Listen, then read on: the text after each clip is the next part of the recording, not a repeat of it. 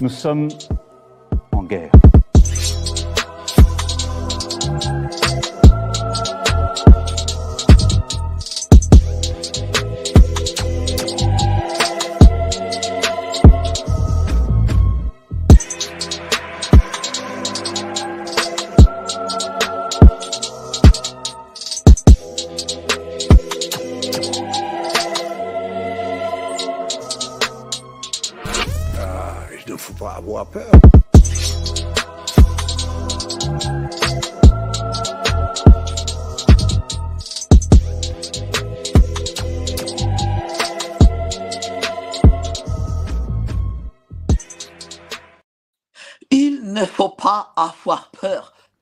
Ami Klaus Schwab. Bonsoir à tous, vous êtes sur Géopolitique Profonde, le grand live du dimanche soir, la chaîne qui est là pour remplacer les médias subventionnés. Alors avant ça, grosse, grosse annonce, le 7 et le 8 octobre, avec les, francs, avec les productions France-Québec, nous organisons au Canada euh, une- un grand, grand colloque avec le professeur Raoult, euh, André Berkoff, Idriss Aberkan et notre ami Franck Pergam. Vous avez les liens en bas en description pour pouvoir vous y inscrire. N'hésitez pas. Euh, ce sera vraiment énorme. Vous apprendrez beaucoup de choses. Je pense qu'il y aura beaucoup d'inédits sur le professeur Raoult. N'hésitez pas. Alors ce soir, nous allons parler de maçonnerie, de franc-maçonnerie, de pouvoir, euh, sur cet excellent livre de notre ami Serge Abad Gallardo. Vraiment, je me suis régalé. Euh, J'ai appris énormément de choses et donc du coup, nous allons en discuter avec euh, Serge Abad Gallardo. Bonsoir, comment allez-vous? Bonsoir Mike, je vais très bien. J'en profite pour saluer également tous vos téléspectateurs, vos auditeurs. Euh, je vous remercie de me donner la parole parce que le thème de la franc-maçonnerie intéresse énormément de personnes. Euh, et je m'aperçois, et c'est la raison pour laquelle j'ai décidé d'écrire un jour, qu'il euh, y a comme une chape de secret et qu'en tout cas, dès lors qu'on dès lors qu'on qu'on évoque euh, le rôle de la franc-maçonnerie dans divers domaines, par exemple celui de la politique, comme c'est le cas de mon dernier livre, ou d'autres thèmes qui lui sont liés, eh bien, on est rapidement taxé de complotiste, euh, de partisan de l'extrême droite, etc., ce qui est absolument pas mon cas, ni dans l'un ni dans l'autre domaine. Oui, c'est vrai, on, a l'impression qu'il ne faut pas en parler. euh, Mais, de toute façon, moi, je vais vous dire, les médias nationaux euh, sont très politiquement corrects, ne font plus d'enquêtes, ne font plus de, vraiment de vrais reportages de terrain, euh, reprennent essentiellement des dépêches euh, de l'agence France Presse et ne cherchent plus à informer. Je ne sais pas si vous avez un peu cette même vision, vous aussi. Oui, moi j'ai tout à fait la même vision que vous. Je suis extrêmement gêné par cet aspect politiquement correct de la, de la pensée globale. Aujourd'hui, si on ne s'y inscrit pas, euh, on est rapidement un. Euh, et concernant la franc-maçonnerie, elle est aujourd'hui présentée par la plupart euh, de vos confrères et, par également un certain nombre de personnes euh, du milieu politique comme une, une association de bienfaisance et euh, on a tendance à considérer qu'on lui doit tout. Or, moi, il me semble que d'une part, il n'en est rien, puisque de mon avis personnel, mais j'ai des références, bien entendu, c'est pas le thème de la soirée, on va pas le développer, mais hum, je crois que la culture euh, européenne et en particulier française doit beaucoup à l'Église catholique, euh, d'une part, euh, qu'elle n'a pas attendu la franc-maçonnerie. Je prends l'exemple de la libération des esclaves, bien avant Victor euh, des, des nonnes euh, catholiques, des, bonnes sœurs catholiques, ont euh, procédé à la libération de celles qui étaient esclaves à l'époque euh, à, dans un petit village de Guyane qui s'appelle Mana. Je le sais puisque, ayant vécu quelques années en Guyane, j'ai eu cette information qui n'est absolument pas diffusée. L'Église catholique est toujours présentée comme obscurantiste, moyenâgeuse, et la franc-maçonnerie comme un vecteur de progrès. Or, euh, il y a beaucoup plus que cela à dire. Euh, je crois même que le livre dont vous parlez, que j'ai publié, démontre qu'elle est avant tout euh, le vecteur d'un certain nombre d'agissements secrets euh, qui euh, tentent à influencer la société française et mondiale d'ailleurs. Oui, parce qu'on a, on a l'impression quand même que la franc-maçonnerie est, est- est très très liée euh, à la République. Et évidemment, la République a beaucoup de mal à reconnaître euh, qu'il y a eu euh, Clovis, Charlemagne, euh, Jean-François Ier, euh, les Bourbons, euh, etc. Oui, alors euh, je donnerai juste un exemple pour illustrer le propos. Euh, je connais euh, une abbaye euh, qui avait donc décidé, euh, grâce à un certain nombre de dons privés, de restaurer euh, une partie de, son clocher, qui est très visible euh, de loin. Et euh, l'architecte des monuments historiques, qui est chargé en, particulier de ce type de, chantier, euh, a décidé, selon les plans qu'il détenait aux archives, de s'arrêter à la période de la Révolution, alors que cette abbaye remonte au Moyen Âge. Vous voyez, donc déjà, c'est un symptôme. Et effectivement, euh, comme je vous le disais, on considère que euh, avant la Révolution française, le peuple était opprimé et euh, qu'il y avait donc deux catégories de personnages, euh, ceux qui détenaient le pouvoir et les autres. J'ai le sentiment qu'aujourd'hui les choses sont à peu près celles qui sont décrites dans ce genre de commentaires. Euh, Je ne crois pas que les choses aient véritablement changé, euh, à, à la différence que euh, les souverains au préalable euh, étaient, pardon, il y a une interruption, il y a une interruption. Les souverains au préalable étaient dévoués corps et âme euh, à leur sujet, ce qui n'est pas le cas aujourd'hui, avec des, avec des personnes qui sont simplement élues, je dirais, qui sont des souverains provisoires. Ça, c'est vrai. Alors, euh, vous étiez euh, ancien vénérable maître, c'est-à-dire que vous aviez euh, un, un très haut grade. Euh, J'ai vu en lisant le livre aussi que vous étiez devenu euh, franc-maçon parce que vous cherchiez une forme de spiritualité. Euh, c'est quand même drôle parce que euh, est-ce que le spiritualité rime avec franc-maçonnerie Euh, Quand on est de l'extérieur, on n'a pas trop l'impression, justement. Alors, tout, tout d'abord, juste une précision. Vénérable maître est surtout une fonction. Hein. C'est celui qui préside la loge. On, est, on y est élu. Il faut avoir le grade de maître pour pouvoir y accéder depuis un certain nombre d'années. Et par la suite, donc j'ai intégré ce qu'on appelle les hauts grades que j'ai quitté à peu près euh, au tiers du parcours lorsque j'ai retrouvé la foi et lorsque j'ai compris, euh, ce que j'ignorais d'ailleurs, euh, que euh, il était parfaitement incompatible d'être franc-maçon et catholique, ce que l'Église dénonce depuis 1738. Euh, et euh, donc, euh, s'agissant de la spiritualité, il me semble que tant dans mes conférences que dans mes livres, je démontre que cette spiritualité, d'une part, est luciférienne, à condition qu'on suppose qu'il y en ait une.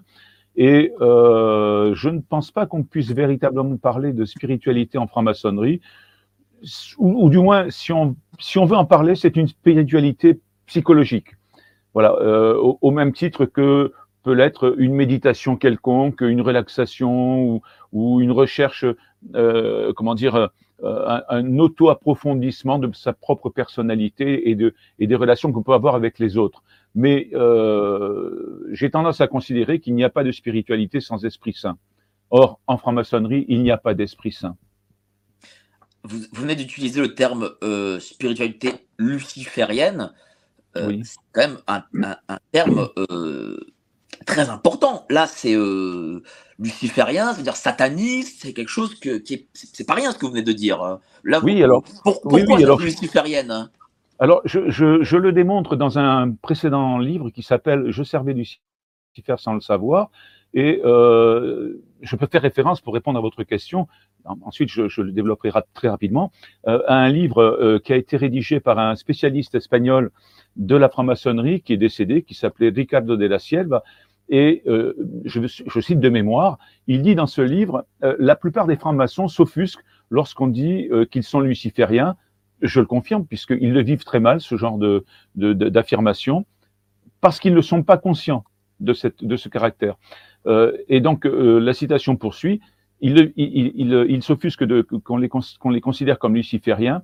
Euh, ils ne sont pas lucifériens par eux-mêmes, mais la doctrine maçonnique, à un certain moment, rejoint le, satanisme. Euh, les deux doctrines se rejoignent. Euh, très rapidement, pour préciser, alors bien sûr, euh, on peut développer le point. D'ailleurs, je. je mais allez-y, n'hésitez pas, n'hésitez pas, hein, vous avez le temps. Voilà, j'ai écrit un livre sur le sujet, mais euh, premièrement, la franc-maçonnerie est une lutte contre l'Église et contre le Christ. Euh, je prends l'exemple de, je crois que c'est le 28e ou 29e degré euh, du rite écossais ancien et accepté, qui considère le Christ, alors c'est en toutes lettres dans le rituel, comme un prophète et non pas comme Dieu. Donc, euh, Saint Paul nous annonce dans, euh, je ne sais plus quel, euh, épître, que celui qui ne reconnaît pas le Christ comme Dieu fait l'œuvre de Satan. Donc, la négation du Christ en, en, tant que divinité, au minimum, c'est ce qu'on appelait de l'arianisme, c'est-à-dire considérer que le Christ est simplement un être humain. Or, pour les croyants, il est Dieu. Et vous voyez bien que on ne peut pas euh, suivre ces deux chemins maçonniques et chrétiens puisque soit on considère que le Christ est Dieu, fils de Dieu incarné, ou bien on considère qu'il n'est qu'un homme, un prophète, au même titre que certains hommes qui ont été des prophètes et qui sont tout à fait respectables, et qui ont simplement apporté la parole de Dieu. Là, euh, il y a quelque chose qui se passe si on poursuit les deux chemins, qui est de l'ordre de la schizophrénie spirituelle. Voilà. Après, euh, je cite dans, ce livre dont je viens de vous parler, mais j'en parle également, je crois, dans un livre qui a été publié chez Artege, euh, Secret maçonnique ou vérité catholique, dans lequel je fais le tour d'un certain nombre d'aspects du secret maçonnique. Euh, eh bien, euh, le, la, la, la franc-maçonnerie, euh, par exemple, modifie le calendrier romain.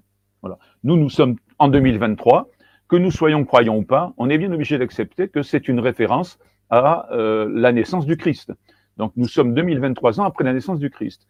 Et si l'on regarde euh, les références théologiques ou bibliques, eh bien euh, la naissance du Christ euh, apporte à l'homme l'année, enfin en cette année-là, la vraie lumière. C'est clair, d'ailleurs, c'est dans les évangiles. Euh, les bergers virent une grande lumière, les mages également. Enfin, euh, la naissance du Christ est euh, l'année de la naissance du Christ et l'année de la vraie lumière.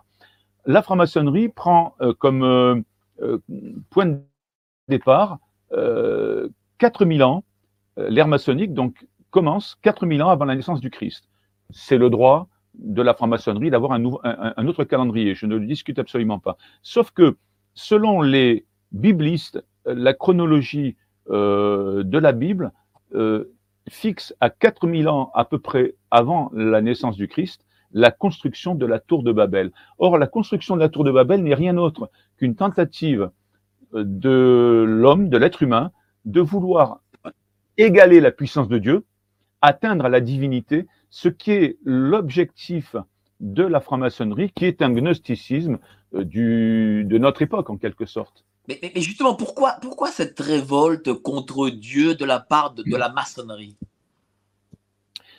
Bien, écoutez, je vais vous répondre de manière un peu lapidaire et brutale. Je tiens à, euh, comment dire, à, à, à, je ne veux pas heurter les francs-maçons qui nous écouteraient, mais qu'ils prennent conscience d'un certain nombre de choses. Euh, je crois que c'est important. Qui est le premier révolté contre Dieu, si ce n'est Lucifer? C'est vrai. Donc, vous voyez, euh, par la, franc-maçonnerie, euh, sur son aspect luciférien, est une sorte de pelote de laine. On a un, énormément de fils, et à chaque fois qu'on en tire un, on va arriver à cet aspect luciférien. Euh, J'ai de la peine euh, pour les francs-maçons qui n'en ont pas conscience. Je les exhorte à regarder mes conférences s'ils ne veulent pas acheter mes, livres. Hein. Je, je, conçois très bien qu'ils ne veuillent pas donner le moindre centime à mes éditeurs, mais qu'ils essayent de, voir et qu'ils essayent d'observer, notamment ceux qui se disent catholiques, la, les rituels maçonniques et la doctrine maçonnique à travers les yeux de la foi, et ils se rendront compte que ce que je dis est euh, fondé non seulement sur mon propre témoignage, mais qui peut être subjectif, j'en conviens, mais en tout cas confirmé par des écrits maçonniques. Par exemple, dans ce livre, je cite euh, une cérémonie euh, dans laquelle euh, le et, ça se passe au premier degré, c'est-à-dire au grade d'apprenti auquel participent les apprentis, les compagnons et les maîtres, hein, y compris les chants des grades qui ne dévoilent absolument, bien entendu, pas leur, euh, leur grade à ceux qui ne sont pas dans les hauts grades. Et eh bien, dans cette cérémonie, le vénérable maître a adressé un remerciement à Lucifer pour apporter la lumière aux hommes.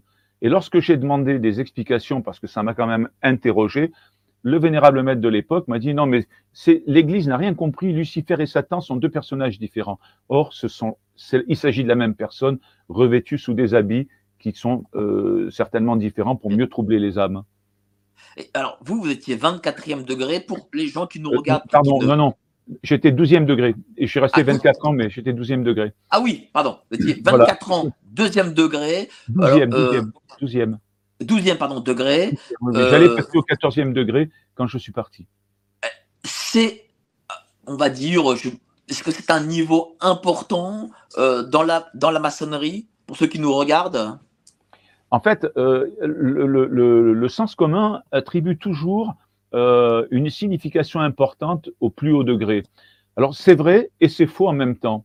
En fait, tous les grades sont importants je prends par exemple le rituel de l'initiation, c'est-à-dire le premier degré, avant même que le candidat devienne franc-maçon. Il n'est à ce moment-là, comme on le dit dans le rituel, qu'un néophyte. Eh bien déjà, il passe par un, euh, endroit qui s'appelle le cabinet de réflexion et par une première épreuve où il est laissé seul dans une presque obscurité avec un certain nombre de symboles et on vous explique que ces symboles sont là pour vous faire méditer, réfléchir, etc., notamment à, votre engagement euh, dans la vie, voilà, pour faire court euh, votre engagement psychologique euh, et philosophique dans la vie. Or, ça, c'est le vernis qui recouvre toute une action alchimique, parce que ce qui est posé devant vos yeux, je prends juste quelques exemples, eh bien, vous avez du soufre, du mercure, du sel, de l'eau, qui sont et la terre également, qui sont les éléments constitutifs euh, primordiaux de la matière selon l'alchimie. Et ces éléments ont, selon la franc-maçonnerie et selon l'alchimie, une vertu magique destinée à agir sur le psychisme de la personne. Vous voyez que, donc, à partir du premier degré, déjà, tout est important. Alors après, bien entendu, euh, plus on monte dans les grades, et plus on a euh, d'explications sur la réalité maçonnique. Mais moi, je citerai euh, Albert Pike, euh, qui, dans son livre célèbre Morale et dogme de la franc-maçonnerie, nous explique, et c'est pour ça que c'est vrai, vous avez raison, il faut être, à mon avis, assez haut dans les grades pour pouvoir commencer à comprendre, avoir passé le grade de maître au minimum et commencer les hauts grades, pour pouvoir commencer à comprendre la finalité de la franc-maçonnerie. Et Albert Pike nous disait, les symboles qui sont montrés aux francs-maçons ne sont pas faits pour être compris par les francs-maçons, mais sont faits pour qu'ils croient qu'ils les comprennent. Leur véritable signification n'est dévoilée qu'aux adeptes. Alors, euh, Prince adepte, c'est le titre, je crois, du 28e ou 29e degré. Donc, vous voyez déjà, il faut déjà être dans les plus hauts grades pour commencer à bien comprendre quelle est la finalité. Ou alors, ou alors, regarder la franc-maçonnerie en ayant une base théologique. Alors, on va parler mm. du début de la maçonnerie. Je vais lire un extrait sur, sur en gros, la, la création. En réalité, la franc-maçonnerie est née en 1717 à Londres à l'initiative d'un groupe d'occultistes et d'alchimistes, certainement héritiers, quant à eux, de savoirs hermétiques provenant de différents groupes, dont les Rosicruciens et d'autres sociétés secrètes chassées du Saint-Empire romain germanique et réinstallées en Grande-Bretagne. La création de la Royal Society à laquelle appartenaient Isaac Newton, euh, Elias Ashmole, Jean-Théophile Gullier, euh, James Anderson et bien d'autres occultistes fut en réalité l'un des terreaux privilégiés de la création de la franc-maçonnerie.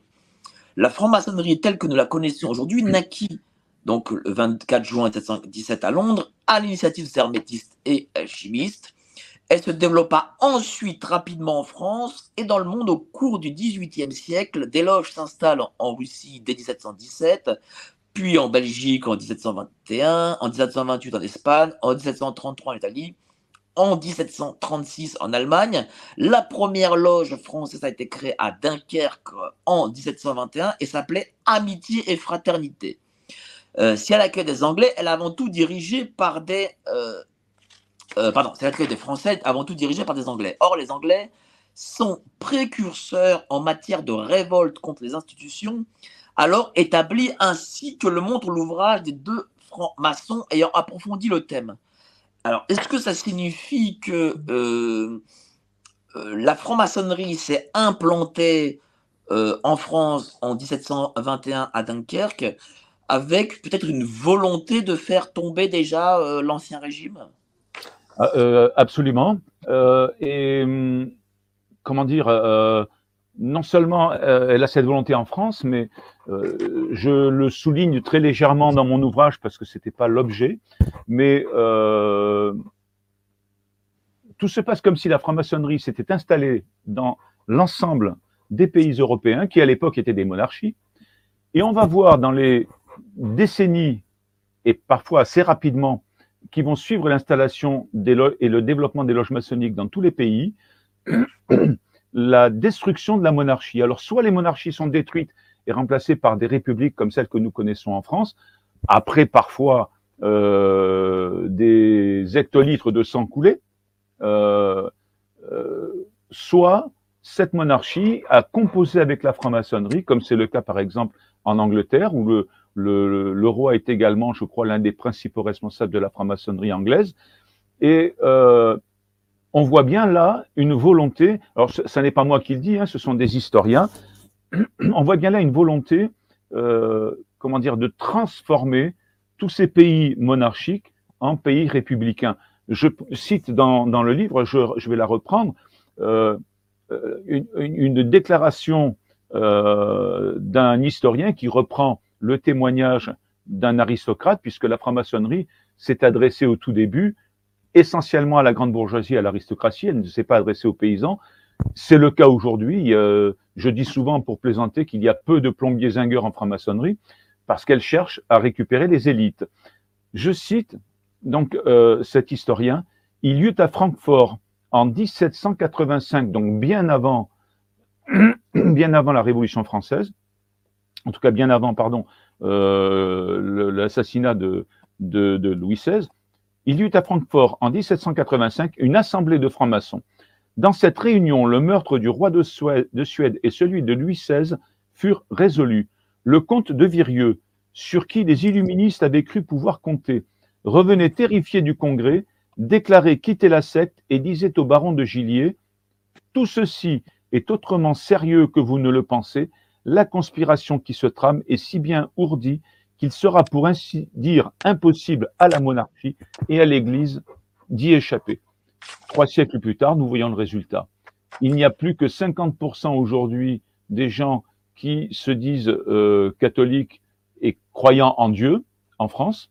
Donc, euh, parmi ces 50%, le pourcentage de ceux qui pratiquent cette religion est très faible euh, j'entends par pratiquer, aller au minimum à la mèche du, dimanche. Euh, quant à l'option politique de la monarchie, elle est tellement réduite à la portion congrue qu'elle peut dire qu'elle est inexistante. Ce passage, justement, j'allais le lire parce que je l'ai surligné aussi parce qu'il me paraissait quand même, il me paraissait fou parce que euh, euh voilà, souvent on nous dit que la Révolution française est une révolution bourgeoise, mais on nommait de dire qu'elle était euh, une révolution euh, maçonnique euh, aussi. Est-ce que, est-ce que c'était aussi une révolution de, de, lumière? Parce que, ah ben, écoutez, ça, dépend dans quel sens on entend lumière. Oui, si c'est la lumière luciférienne, oui. Bien sûr, mais, mais bon, on va dire, quand on dit les lumières, c'est la façon dont, oui, oui, la bien sûr. décrit. J'ai été volontairement provocateur. Pardonnez-moi. Donc, est-ce que ça signifie aussi que euh, Voltaire, peut-être Rousseau, les Diderot et compagnie, euh, venaient de, cette franc-maçonnerie? Oui, absolument. Euh, si vous voulez, j'ai une autre citation dans, mon livre. la plupart des figures révolutionnaires sont d'ailleurs des francs-maçons, et il cite Robespierre, Danton, Mirabeau, Desmoulins, Couton, Lafayette, euh, Larourie, euh, David et Rouget de etc. Alors, il y a une discussion sur Robespierre. Évidemment, le personnage est tellement sulfureux que la franc-maçonnerie ne le revendique pas comme franc-maçon. Sauf que euh, j'ai un document, je ne l'ai pas cité dans le livre parce que ce n'était pas le thème du livre, mais j'ai un document qui démontre qu'il y a que Robespierre, lors d'un ce qu'on appelle un des agapes, c'est-à-dire un repas maçonnique, qui n'est réservé qu'aux francs-maçons et auquel ne sont jamais admis les profanes, a euh, fait don à la franc-maçonnerie d'un champ maçonnique. Donc, euh, ça, ça, démontre bien son appartenance à la franc-maçonnerie. il y a d'autres éléments également. Euh, il y a des loges qui s'appellent Robespierre, par exemple. Il y en a une à Montpellier.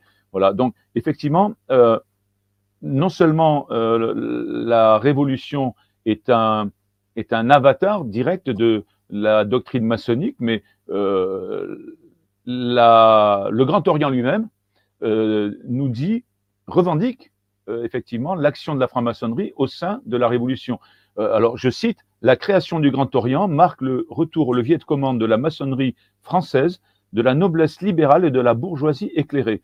Celle-ci joueront naturellement un rôle de premier plan dans les événements de 1789. Alors bien entendu, il ne faut pas s'imaginer les francs-maçons de l'époque sur les barricades ou euh, comment dire dans des actions directement violentes, mais ce sont eux qui ont tiré les ficelles et qui ont joué euh, les rôles principaux dans euh, tout ce qui est tout ce qui peut être politique et intellectuel derrière la révolution. Alors, on nous parle souvent de, république euh, dans le terme d'antiquité, res publica, mais, mais la république en réalité des Lumières n'est pas ça, ce n'est pas ça. Euh, Est-ce que la république des Lumières, c'est le prolong, c'est la maçonnerie Est-ce que la république est maçonne euh, dès sa naissance? Ah ben, euh, Une autre citation euh, que je tiens d'ailleurs d'un livre écrit par deux francs-maçons euh, éminents, hein, qui ont écrit, je crois, deux ouvrages sur euh, de mémoire, le, titre, je paraphrase, euh, comment dire, euh, signifie ce que la, la franc-maçonnerie apporte à la République, hein, ou apporté à la France, du moins. Voilà. Ces gens-là disent, à juste titre, du siècle des Lumières à nos jours, en passant bien sûr par le, la Troisième République, la franc-maçonnerie a marqué l'histoire de notre pays. Donc, on ne peut pas être plus clair. À partir du moment où la franc-maçonnerie arrive en France, donc dans les années 1721, eh bien, tout ça va mûrir. Euh, je cite par exemple euh, euh notre ancien ministre euh, de l'Éducation nationale, dont j'ai oublié le nom, bon, peu importe, qui a écrit un livre justement, La, la Révolution n'est pas oui, terminée. Monsieur Payon. Voilà, Payon, Vincent Payon, nous explique dans une interview que, dont j'ai gardé la, copie que finalement tout cela va mûrir dans l'ombre des loges et va donner lieu à euh, ce que la franc-maçonnerie appelle la laïcité et que moi j'appelle une laïcité laïcarde, qui est une laïcité d'exclusion euh, et qui n'est pas une qui, pas une laïcité pour, pour le vivre ensemble en quelque sorte. Hein. La laïcité, euh, moi je le dis très souvent, euh, je le dis des fois à Bistro Liberté, bon, euh, comme il y a beaucoup de républicains à Bistro Liberté, bon, je, on, s'écharpe souvent. La laïcité, il faut le dire, en tout cas la laïcité telle qu'elle est conçue aujourd'hui et pas telle que elle pourrait être vue par le Christ. Euh, la laïcité, c'est vraiment la religion du diable. Hein. Ça, il faut, il faut, il faut se le dire. Euh. En, en, tout cas, la laïcité laïcarde telle qu'elle est perçue ça, en France, ça. certainement. Parce que vous avez raison de le souligner, euh, la laïcité n'a pas été inventée, contrairement à ce qui est dit habituellement. Vous voyez, au, au début de l'entretien, je parlais de cette, comment dire, de ce, de cette aura dont on veut entourer la franc-maçonnerie, la laïcité n'a jamais été créée par la franc-maçonnerie elle-même. Elle est créée par le Christ. Rend à César ce qui appartient à César et rend à Dieu ce qui est à Dieu. D'ailleurs, le Christ sépare bien le temporel et le spirituel et il nous dit, d'une certaine manière, que l'un ne doit pas empiéter sur l'autre. Bien entendu, il n'y a pas de politique sans philosophie et il n'y a pas de politique non plus sans un aspect métaphysique. Donc, les deux sont liés, mais euh, la laïcité telle bien comprise euh, n'est pas le fruit de la réflexion maçonnique.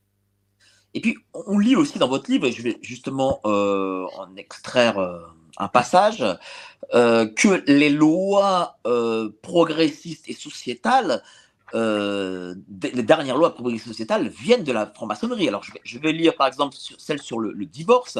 La franc-maçonnerie a établi le divorce afin de mettre en œuvre un projet social destiné à l'affaiblissement, voire la disparition de la cellule familiale. En effet, ce ne fut qu'au milieu du XXe siècle que le comportement social rencontra pleinement l'utopie maçonnique initialement inscrite dans la loi en 1792. À partir des années 50, les chiffres connaissent une augmentation constante. 30 000 en 55, 35 000 en 65 laquelle instaura le divorce, la franc-maçonnerie tint déjà le même langage lénifiant que celui qu'elle exprima concernant l'avortement au cours de sa préparation législative durant le XXe siècle. L'institution initiatique expliqua alors que l'interruption de grossesse serait une exception et réservée à des situations dramatiques. Or, elle est aujourd'hui devenue institutionnel et vient d'être reconnu comme un droit lors de la journée mondiale du droit à l'avortement le 28 euh, septembre 2021. L'avortement est un droit humain fondamental et inaliénable. Récemment, même le 24 novembre 2022, l'Assemblée nationale a adopté une proposition de loi déposée par le, Parti France Insoumise, dont le chef de file Jean-Luc Mélenchon est un franc-maçon notoire du Grand Orient, visant à inscrire le droit à l'avortement dans la Constitution française. Alors, pourquoi, de la part de la franc-maçonnerie, euh, cette passion euh, pour ces lois sociétales? Est-ce qu'il faut changer? Est-ce qu'il faut créer l'homme nouveau? Bien, euh, je crois que, alors là, je, vais bien arriver à, à, la conclusion du livre, mais si l'on fait référence à un aspect luciférien de la franc-maçonnerie, comme j'en suis convaincu, eh bien, l'objectif de la franc-maçonnerie est de créer le règne de Lucifer sur Terre.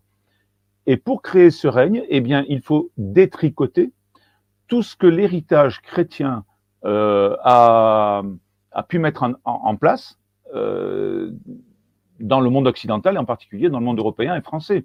Alors, vous avez raison de souligner le fait que, euh, alors il y a d'autres exemples, mais euh, que, que, la franc-maçonnerie euh, propose le divorce à une époque même où euh, cela ne connaît pas de succès.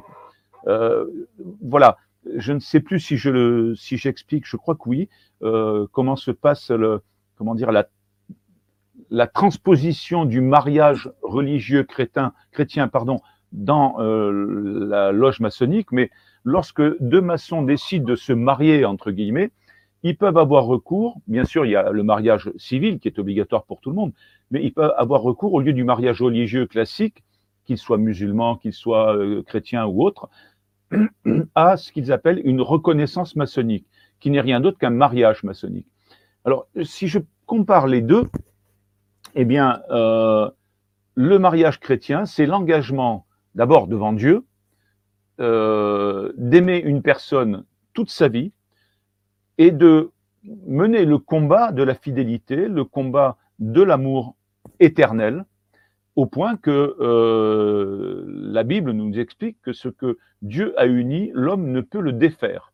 Donc déjà, euh, le simple fait de considérer qu'on peut créer un mariage qui soit simplement dissous comme un simple contrat euh, est une atteinte, je dirais, euh, à la divinité.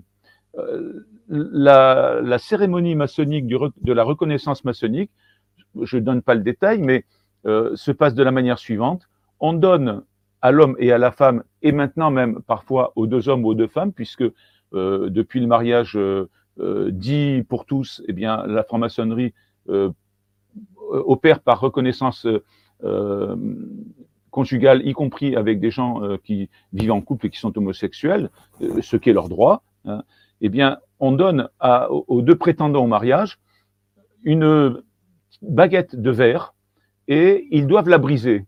Et le vénérable maître explique à ce moment-là que cette baguette de verre est le symbole de la fragilité de l'amour et que la consécration qui est donnée par la franc-maçonnerie à cette union, eh bien, tiendra pour autant que euh, les deux candidats le veuillent bien. En quelque sorte, on n'est plus dans un sacrement et un engagement absolu, vous voyez, on parlait, on parlait en début d'émission de la relativité de la vérité, mais en fait, c'est un engagement relatif. Alors, moi, je me pose une question. Que vaut une déclaration d'amour, que ce soit faite dans un cadre homosexuel ou hétérosexuel, peu importe, mais que vaut une déclaration d'amour où finalement on dit à la personne, je t'aime, mais jusqu'au moment du contraire. Donc, il y a, euh, vous voyez, on parlait de spiritualité également, il y a là, me semble-t-il, une absence de transcendance euh, qui est relativement flagrante. Euh, est-ce qu'il y a une envie aussi, est-ce qu'il y a une envie par ces lois sociétales? Euh, d'aller vers une forme de transhumanisme euh, comme, comme certains scientifiques le souhaiteraient, comme le docteur euh, Laurent Alexandre et d'autres Alors, euh, ça n'est pas euh, aussi explicite que cela, mais il est clair que vous savez, la doctrine maçonnique n'est jamais très directe. Hein. Elle agit toujours de manière cachée, y compris à l'égard de ses propres adeptes, sauf bien sûr ceux qui sont en haut et qui dirigent et qui ont vraiment clairement identifié les objectifs de la franc-maçonnerie, parce que même les portent. Euh, il y a un livre qui est écrit par euh, Pierre Simon, qui a été vénérable maître, euh, pardon, qui a été grand maître, c'est-à-dire le, responsable national de la Grande Loge euh, de France, euh, qui passe pour une obédience spiritualiste, et donc on voit bien que souvent les obédiences spiritualistes font aussi de la politique. Pierre Simon est celui qui a œuvré dans l'ombre des cabinets ministériels pour l'instauration de l'avortement en France. Et il explique dans ce livre, qui est aujourd'hui introuvable, mais dont je possède un exemplaire, euh, qui s'appelle euh, De la vie avant toute chose. Eh bien, il nous, il nous explique en fait que la vie humaine n'est qu'un matériau sur lequel on peut agir. Donc, il y a, sous cet aspect-là, me semble-t-il, une déspiritualisation de l'être humain qui peut conduire au transhumanisme sans aucune difficulté. Et je me souviens à l'époque où j'étais euh, peut-être, je crois, j'étais apprenti ou compagnon. J'avais parlé avec un, franc-maçon qui était lui un maître de longue date, et euh, dans la loge à laquelle il appartenait, euh, se tenaient des discussions sur justement le transhumanisme comme un élément de, de progrès de l'humanité. C'est-à-dire l'homme augmenté, c'est, ça serait presque le surhomme de Nietzsche.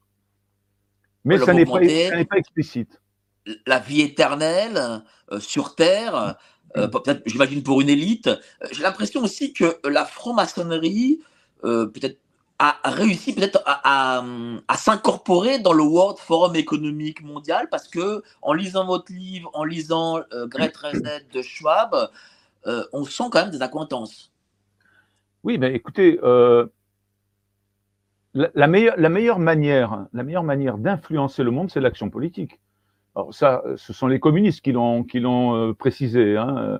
Euh, la lutte armée, la lutte politique euh, est toujours, euh, comment dire, le moyen de changer les choses et d'imposer ses propres idées. Bon, la franc-maçonnerie ne prône pas la lutte armée, mais ses armes à elle, c'est la dissimulation, c'est l'action en secret. J'explique par exemple dans le livre à quel point euh, nos assemblées sont phagocytées par la franc-maçonnerie et par des gens qui agissent en secret pour faire élaborer et faire voter des lois qui ne sont pas forcément le reflet de la volonté euh, populaire ou de la volonté même de la nation. C'est-à-dire que euh, j'explique sur le mariage homosexuel, on nous dit c'est une question de justice, etc. Bon, moi j'ai des amis qui sont homosexuels et qui sont opposés au mariage, au, mariage tel que euh, la loi Taubira l'a mise en, place. Si on regarde simplement d'un point de vue factuel, euh, en 2014, le mariage euh, pour tous est, instauré. Donc les homosexuels peuvent se marier. Il ne représente un an après que 4% des mariages.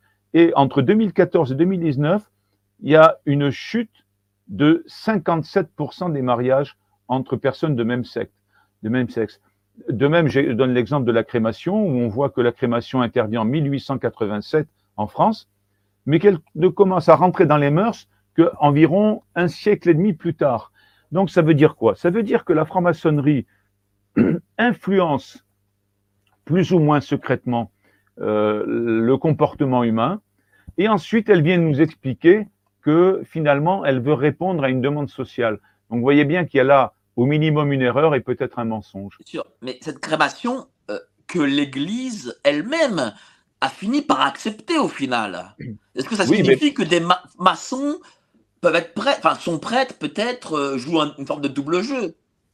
Ben, L'Église l'a accepté, euh, je dirais presque contrainte et forcée, puisque à un moment donné, c'est là où justement je reviens à ce que je disais au début, on nous présente toujours l'Église comme moyenâgeuse, à preuve que non, puisqu'elle s'adapte à la société, sans perdre bien entendu l'essentiel de sa doctrine, parce que par exemple, pour ce qui est de la crémation, l'Église euh, accepte la crémation à la seule condition qu'il y ait une cérémonie avec la bénédiction du corps auparavant. Voilà. Parce qu'en fait, finalement, qu'est-ce que c'est que la crémation dans l'esprit de la franc-maçonnerie? Ça n'est pas du tout ce que préconise l'Église. La crémation correspond au rituel du 18e degré du rite écossais ancien et accepté, qui considère, mais pas seulement, même euh, à partir du, même au, premier degré, on voit ça hein, euh, lors de l'initiation, qui considère que le feu est sous-entendu le feu luciférien, le feu du centre de la terre. Ça, on le voit, euh, lors de l'initiation, est purificateur. Donc, comment faire d'un élément de destruction un élément purificateur? On retombe encore une fois sur une donnée luciférienne ou sataniste. Alors effectivement, l'Église, euh, comment dire, possède une souplesse d'esprit, même elle garde sa doctrine tout en, l'adaptant, on va dire, euh, aux données sociales. Alors, on va pas, là, je vais lire des extraits sur la franc-maçonnerie et la politique. La franc-maçonnerie, enfin la politique d'aujourd'hui, hein, contemporaine donc, la franc-maçonnerie ne fut pas absente sous la présidence de Jacques Chirac et de Nicolas Sarkozy. Par exemple, sous la présidence de Nicolas Sarkozy, les initiés sont d'ailleurs aussi nombreux qu'avant autour de la table du Conseil des ministres. Mais ce fut sous celle de François Hollande que l'occasion d'un retour particulièrement effectif auprès des instances de pouvoir politique intervient. Un grand maître de la franc-maçonnerie reconnaît que la présence de très nombreux frères et sœurs au plus près du pouvoir politique permet de manière scandaleuse des actions directes auprès du gouvernement, auprès duquel ainsi la franc-maçonnerie passe des messages. Évidemment, c'est plus agréable. Nous n'avons plus besoin de demander à Alain Boer de passer des messages ou d'obtenir des rendez-vous. Plaisante, Jean-Michel Quillardet, ancien grand maître du Grand Orient et président de l'Observatoire international de la laïcité. Et, c'est là quand même où j'ai découvert des choses, parce que euh, on, dit souvent que la Troisième République, c'est vraiment la République de la maçonnerie, où il y avait nombre de présidents de conseil, de ministres, de députés, etc. Eh ben, en, lisant votre livre, on voit que la Cinquième République aussi, en fait. ça n'a pas changé. voilà, voilà, la Troisième République, c'est un peu particulier parce que pour la première fois, euh, ils ont le courage euh, de s'afficher en tant qu'homme politique et franc-maçon. Euh, pourquoi? Parce que ça fait à peu près deux siècles ou un siècle et demi que la franc-maçonnerie est au levier et qu'ils tiennent la plupart de ces leviers. N'oublions pas la fin du 19e siècle avec la suppression des congrégations religieuses, l'expulsion d'un certain nombre de religieux de leur monastère, expulsion qui s'est faite à l'aide de l'armée et qui a connu quand même une expression extrêmement brutale où des gens ont été jetés dehors, euh, je dirais comme des malpropres, alors qu'il s'agit de personnes évoluant simplement dans la spiritualité, mais une spiritualité qui, bien entendu, n'est pas maçonnique. Alors, deux, choses.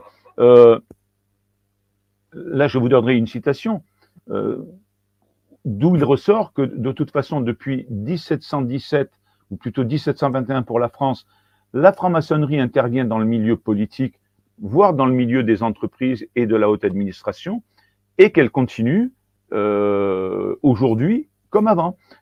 Je cite, les maçons ont colonisé l'État, affirme un haut fonctionnaire, la police, l'armée, l'éducation nationale, la poste, la préfectorale, la recherche des dom la coopération, l'administration sociale, les entreprises nationalisées, etc. Je témoigne que c'est le cas également pour les collectivités territoriales, puisque je fus haut fonctionnaire dans une collectivité territoriale.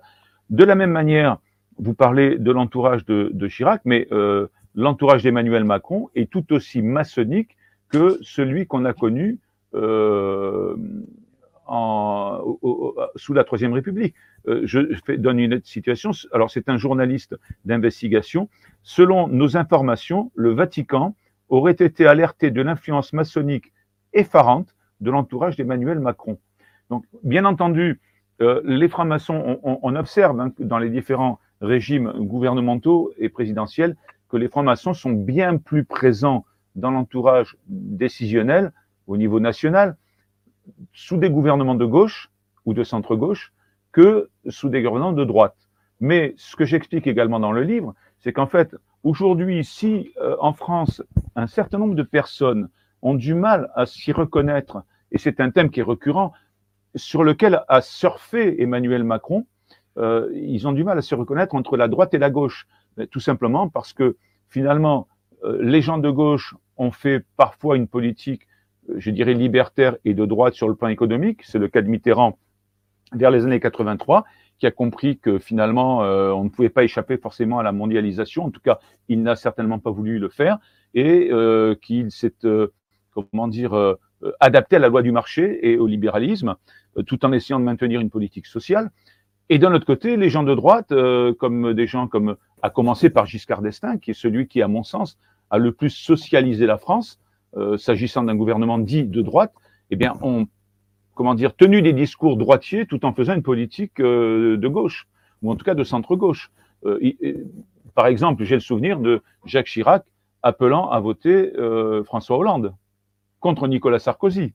Hein, alors bon, vous voyez, aujourd'hui, euh, que ce soit à droite ou à gauche, avec une légère prééminence pour la gauche, eh bien les francs-maçons et la franc-maçonnerie est partout. Vous avez parlé de mondialisation. Euh, est-ce qu'il y a un contre-pouvoir euh, à cette maçonnerie mondiale, si je puis dire? Est-ce que par exemple les BRICS sont un contre-pouvoir? Pour l'instant, je n'en vois pas de contre-pouvoir. pour la simple raison que toutes les personnes euh, qui dénoncent l'action, notamment maçonnique, l'action secrète, notamment dans le milieu politique, sont taxés de complotistes ou d'appartenance à l'extrême droite. Euh, c'est l'anathème qui est jeté euh, systématiquement sur les gens qui sont souvent des lanceurs d'alerte. Alors bien entendu, il y a des gens qui sont contre-productifs. Alors je ne donnerai pas de nom, mais par exemple, certains ouvrages font état et reprennent le thème de la de l'action judéo-maçonnique, par exemple. Bon, je crois que d'abord c'est faux. Euh, en tout cas, moi, je ne peux pas témoigner euh, qu'il y ait dans les loges plus de personnes de religion juive que d'athées ou d'autres types de religions. Euh, D'autre part, je n'ai pas vu et je n'ai absolument pas la preuve, autrement je le dirais, d'une action, on va dire, de la société juive sur la, sur la, la politique à travers la franc-maçonnerie, comme considérant que la franc-maçonnerie serait une, euh, un instrument de, de, de, des juifs hein, au sens large. Euh, je dis que les, les, les, les, juifs, en tant que chrétiens, les juifs sont nos cousins. Voilà. Euh, on, est, on est assez proches. N'oublions pas que Jésus était juif, Marie également. Hein, donc voilà. Alors ces gens-là, qui, qui, comment dire, qui veulent dénoncer peut-être avec sincérité, j'en doute pas, l'action de la franc-maçonnerie euh, apporte de l'eau à ceux qui traitent les gens euh, qui sont des lanceurs d'alerte de complotistes ou de tenants de l'extrême droite. Voilà. Et ça, c'est extrêmement dangereux parce que d'abord, c'est faux, me semble-t-il, et en même temps, euh, ça permet d'alimenter, de, la même manière qu'il y a des fantasmes sur la franc-maçonnerie, il y a des fantasmes sur ceux qui combattent la franc-maçonnerie. Or, moi, je ne pense pas, on peut me faire tous les reproches, hein, je ne pense pas qu'on puisse me faire le reproche du manque de sincérité euh, lorsque je, je dis ce que j'ai à dire sur la franc-maçonnerie. Oui, parce que là, ce que vous dites, euh, je veux dire, ça, euh, euh d'anciens francs-maçons de votre grade, ne, en tout cas, ne le disent pas. Ils, ne, le disent pas aussi ouvertement, ils, ne l'écrivent pas. D'ailleurs, est-ce que vous êtes menacé pour ces dires, pour ces livres euh, que vous Non, alors, voilà, on me pose souvent cette question. Je n'ai pas de menace, en tout cas pas, pas aujourd'hui, mais au début où j'ai commencé à écrire et à donner des conférences, j'ai euh, connu euh, des, insultes, euh, des insultes euh, écrites, des insultes verbales ou des insultes indirectes. Par exemple, je me souviens lors d'une séance de dédicace d'une dame qui est venue me voir et qui m'a dit ben, je suis du même enfin j'habite à peu près pas loin de chez vous et cette dame était adjointe au maire je crois et elle me dit, euh, j'étais dans un repas il y a quelques jours et j'ai deviné que les gens qui étaient autour de la table, certains étaient francs-maçons parce que on a parlé de vous tout à coup, euh, de votre, de, de, vos livres, etc. Et certains d'entre eux ont dit, il faudra pas qu'ils s'étonnent s'il lui arrive des bricoles. Bon, euh, je n'ai pas de menace actuellement. Je vous dis, ça, ces insultes, ça remonte à six ou sept ans. Euh, parfois, dans les conférences, j'ai des francs-maçons qui sont un peu virulents. Voilà, j'ai des gens qui sont alors, je, je, peux comprendre, je peux comprendre, si vous voulez, que, que, le, que les francs-maçons soient heurtés par mon discours. Euh, Moi-même, je, suis triste quand je quand j'entends euh, critiquer l'Église, hein, ou quand on fait l'amalgame, par exemple, entre quelques prêtres qui se sont perdus et qui ont mal agi euh, et l'ensemble de l'Église. Mais pour autant, je n'ai pas d'agressivité vers les gens qui dénoncent ces actions. L'Église a des qualités, elle a comme toute organisation humaine des défauts, et ça ne me gêne pas qu'on puisse en dénoncer parfois les défauts. Euh, pour moi, l'Église est sainte, mais il y a des gens qui sont qui sont euh, en capacité de ne, de ne pas le penser. Euh, et ce qui est quand même choquant, c'est que les francs-maçons qui, euh, soi-disant, sont les champions de la tolérance, ne tolèrent pas qu'on puisse les contredire ou qu'on puisse les critiquer. ça, c'est une donnée que, que j'explique dans, dans, dans, certains livres et que, et que je, je dévoile également dans, dans mes conférences. si vous êtes dans la doxa maçonnique, alors là, toute la tolérance vous est offerte. Par contre, si vous êtes à côté de la doxa, là, vous êtes rejeté. J'imagine ça. Alors, on va parler, vous avez, parlé de, d'Emmanuel Macron, donc je vais lire forcément euh, le passage. Le quinquennat d'Emmanuel Macron est tout aussi investi par la franc-maçonnerie que celui de François Hollande. Selon certaines sources, Emmanuel Macron serait lui-même franc-maçon. Un grand maître italien affirme notre président de la République est en même temps qu'il préside au destiné de la France, membre de la franc-maçonnerie. Euh, Magaldi, grand maître fondateur du Grand Orient démocratique en Italie et membre de la superloge Thomas Paine, président du mouvement Roosevelt, en fait la révélation dans une interview à la radio italienne Colors Radio. Macron en personne se vante de son appartenance maçonnique dans l'Ur-Loge, Super-Loge, Fraternité Verte et dans la Super-Loge Atlantiste Aletheia. De même, le journaliste Serge Moiti, ancien franc-maçon pardon, et professionnel digne de confiance, laisse également entendre qu'Emmanuel Macron serait bien franc-maçon en exprimant que l'arrivée solitaire d'Emmanuel Macron au Louvre est un rite initiatique indispensable. L'élection d'Emmanuel Macron est sans doute le fruit d'une action maçonnique secrète, mais particulièrement efficace. Omniprésent pendant la campagne, les frères ont joué un rôle décisif dans l'accession au pouvoir du président. Ça signifierait que M. Macron, d'ailleurs, serait le premier président franc-maçon. Et d'ailleurs, on on a, parlé un peu hors antenne, il y a un indice fort euh, qui ferait qu'il serait franc-maçon, c'est ce fameux en même temps. Expliquez-nous du coup. Alors, il y, a, il y, a, deux éléments. Il y a effectivement le en même temps sur lequel je vais revenir, mais euh, il y a par exemple une déclaration de Macron candidat euh, à un journaliste qui lui dit euh, Est-ce que vous seriez satisfait si euh, telle euh, partie de la population ou telle, je ne sais plus quelle tendance, vous suivez Et Macron répond, alors je le paraphrase parce que je n'ai pas le texte sous les yeux, mais euh, si tous ceux qui se reconnaissent dans mon projet en leurs grades et qualités veulent me suivre, qu'ils me suivent. Alors, il y a dans cette phrase une expression maçonnique, euh, en leurs grades et qualités. En fait, lorsque vous parlez en loge, euh, c'est un peu comme dans un tribunal, vous ne vous adressez jamais à celui qui est intervenu pour éventuellement le contredire ou compléter ce qu'il a dit, mais, pardon, vous parlez au vénérable maître et vous dites, vénérable maître, et vous tous mes frères et mes sœurs, si vous êtes dans une loge mixte, en vos grades et qualités. Donc c'est une expression typiquement maçonnique que j'ai entendue parfois dans des réunions dans la bouche de personnes qui voulaient se faire reconnaître comme francs-maçons, parce que parfois ça permet d'avoir des accointances. Eh bien euh, là, pour moi, c'est un élément qui permet de, euh, se douter que euh, M. Macron est franc-maçon. Après, je n'ai pas de raison non plus de douter de la parole de Joël Magal, qui est grand maître d'une obédience maçonnique. Alors, le grand maître, pour, euh, pour expliquer à, votre public euh, qui, qui, est le, qui est le grand maître d'une obédience, le grand maître d'une obédience maçonnique, c'est un petit peu comme le pape pour, pour la chrétienté, c'est-à-dire c'est le responsable administratif et spirituel, voilà, le plus haut, au plus haut niveau. Donc, Joël Magal qui dit ça, j'ai tendance à le croire. Je viens au en même temps. En fait, euh, la doctrine de M. Macron, c'est celle du en même temps. Euh, il faut savoir que la vérité euh, maçonnique, et c'est là l'une des principales différences entre la doctrine catholique et la doctrine euh, maçonnique, c'est le relativisme euh, de la vérité. En quelque sorte, dans l'Église catholique, la vérité est absolue, elle ne peut pas être relative. Alors les opinions, oui, c'est-à-dire qu'il peut y avoir diverses personnes ayant des opinions différentes. Tout à fait normal. Mais s'il y a une vérité dans l'expression de ces différentes personnes, elle ne peut être qu'absolue. Euh, la franc-maçonnerie considère en fait que la vérité est relative et elle prend appuie, et c'est là où on voit que, comment dire, la doctrine politique de, de la franc-maçonnerie s'appuie sur sa doctrine ésotérique.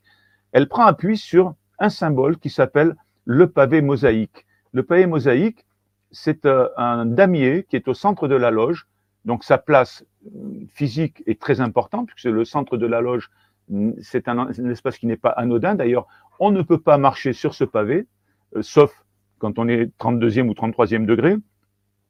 Et euh, ce pavé est constitué de dalles blanches et noires. C'est le symbolisme de la lumière, de l'obscurité, de la vérité et de l'erreur. Et donc, euh, ces deux aspects sont ambivalents et présents dans toute expression, euh, toute affirmation d'une vérité maçonnique, c'est-à-dire qu'elle est à la fois vraie et fausse, et donc elle peut être, elle ne peut être que relative. Euh, par exemple, au 30e degré, on va revoir cette relativité de la, de la vérité euh, parce qu'on va expliquer au candidat que mm, à partir de maintenant, il peut euh, faire du bien tout en faisant du mal ou dans l'objectif de faire du mal, et parfois être contraint à faire du mal dans l'objectif de faire du bien. Donc, vous voyez, euh, cette notion est totalement opposée à celle de l'Église, parce que pour l'Église, quand on fait du mal, on fait du mal, et quand on fait du bien, on fait du bien. Il n'y a pas de mélange entre les deux. Et donc, euh, lorsque M. Macron nous explique que, la vérité se trouve en même temps, eh bien, il ne fait rien d'autre que d'exposer une euh, théorie euh, issue de la doctrine maçonnique. Alors c'est très dangereux parce que il a tout à fait le droit en tant qu'individu de ne pas vouloir trancher et de penser que tout le monde a raison. Sauf que euh, c'est une manière, c'est quand même quelqu'un qui est président de la République et c'est quand même une manière d'influencer les options de la population parce que finalement ça fait rentrer dans le cadre normal de la réflexion d'un pays le fait que finalement la vérité est relative. Alors je vais juste terminer par une, une, une chose que j'ai, je crois, exprimée dans mon tout premier livre, euh, cette relativité de la, de la vérité est, est un non-sens. Euh, bon, d'abord, j'ai expliqué qu'elle était contraire à la, à la, doctrine catholique, mais elle est un non-sens. Pourquoi? Parce que si on dit que tout est relatif, eh bien, finalement, on ne fait rien d'autre que d'affirmer un absolu. Donc, à partir de là, comment dire que tout est relatif tout en affirmant un absolu? C'est tout à fait contradictoire. Alors, on va parler aussi de, de, de l'aide des loges euh, sur l'élection de Macron. Et il y a un passage très intéressant pour le coup. Les loges ont été, dès les tout premiers temps de sa candidature, très promptes à soutenir Emmanuel Macron. Il est vrai que les francs-maçons étaient parmi les premiers à se mettre en marche. La liste, dit-on, est longue comme le bras. Gérard Collomb, sénateur et maire socialiste, aujourd'hui ministre de l'Intérieur, François Patria, désormais président du groupe En Marche au Sénat, Jacques Mézard, ministre de la cohésion euh, des territoires, ont tous joué un rôle important dans la campagne de Macron, membres du cercle de la fraternité d'Emmanuel, aux côtés de Christophe Castaner, tout comme Jean-Paul Delevoye et Richard Ferrand, à propos desquels beaucoup assurent qu'ils ont été initiés. De l'aveu d'un fin connaisseur de la Macronie, le chef de l'État dispose de relais dans chaque obédience. L'Église elle-même s'émeut d'une telle présence maçonnique au sein de l'État français. Selon nos informations, enfin, l'information de l'Église, le Vatican aurait été alerté de l'influence maçonnique effarante de l'entourage d'Emmanuel Macron. D'ailleurs, je remarque euh, que le pape François n'a jamais fait de visite d'État en France. Enfin, il a fait une visite là à Marseille, mais il a bien précisé qu'il ne faisait pas de visite d'État en France. Est-ce que c'est dû à ça? Et deuxième question, euh, est-ce que les loges ont ce pouvoir de faire euh, élire un président de la République? Alors, euh, je crois que le général de Gaulle disait la franc-maçonnerie est trop peu importante pour qu'on la surestime, mais elle est trop importante pour qu'on la néglige. Donc, euh, je citerai également euh, François Hollande, qui nous expliquait que sans l'appui de la franc-maçonnerie, on ne peut pas être élu, notamment président de la République. Alors, ça, signifie quoi? Ça veut dire que euh, elles ne sont peut-être pas en capacité d'amener quelqu'un à la présidence de la République, mais elles sont en capacité d'empêcher quelqu'un d'y aller. Euh, je trouve, pour ma part, complètement anormal qu'un groupe de personnes euh, se constitue en fraternelle. Une fraternelle, c'est quoi? C'est un, groupement, euh, comment dire, informel de francs-maçons de diverses obédiences, et c'est un groupement encore plus secret que la franc-maçonnerie elle-même. Et il est anormal que des gens se regroupent secrètement pour influer sur un processus démocratique. Euh, je dis dans le livre, je pose la question, sommes-nous encore en démocratie? Lorsqu'on voit des gens, alors bien sûr, euh, il y a le phénomène des lobbies que nous connaissons tous, mais le phénomène des lobbies, on le connaît, c'est-à-dire qu'on sait très bien qu'il y a le lobby de l'automobile, le lobby de l'agroalimentaire, etc. On en connaît les représentants, on connaît leurs intérêts, on ne sait rien de la franc-maçonnerie, sauf par des gens qui, comme moi, essayent d'expliquer les dangers que cette société représente pour la démocratie. Euh, la, fraternelle parlementaire, c'est indiscutable, à œuvrer pour euh, l'élection d'Emmanuel Macron.